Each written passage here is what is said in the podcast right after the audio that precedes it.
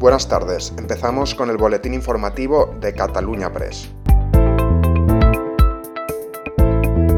El diseñador de moda y empresario Antonio Miró, que realizó desfiles por todo el mundo, ha muerto este jueves a los 74 años de edad por un infarto, según han informado fuentes cercanas. Nacido en Sabadell el 18 de marzo de 1947, el modisto catalán creó la marca propia Antonio Miró en 1976 para hombres y mujeres, cuyos modelos consiguieron una amplia difusión internacional.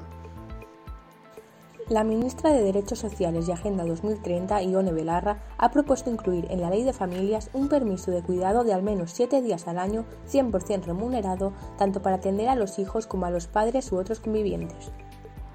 La Fiscalía de Lleida ha presentado este jueves una denuncia por los presuntos delitos de homicidio imprudente, trato degradante y delito contra la seguridad en el trabajo ante el juzgado de primera instancia e instrucción de Tremp por los fallecimientos de ancianos por COVID-19 y el contagio de trabajadores en la residencia Fiela de esta población entre el 22 de noviembre y el 25 de diciembre de 2020. Según un comunicado de la Fiscalía, las actuaciones practicadas revelan indicios de que por parte de la directora de la residencia Fiela y de la responsable higiénico-sanitaria se habría incurrido en gravísimas disfunciones y déficits organizativos, con decisiva influencia en el contagio de 42 trabajadores de un total de 65 y en el fallecimiento entre el 22 de noviembre y el 25 de diciembre de 2020 de 64 de los 142 residentes.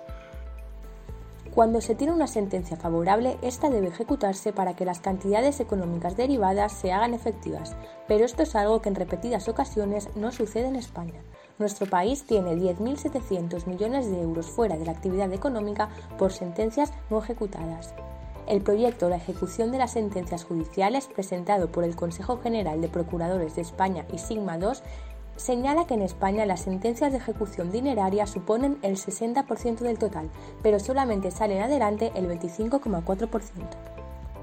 Y esto es todo por hoy, seguiremos informando.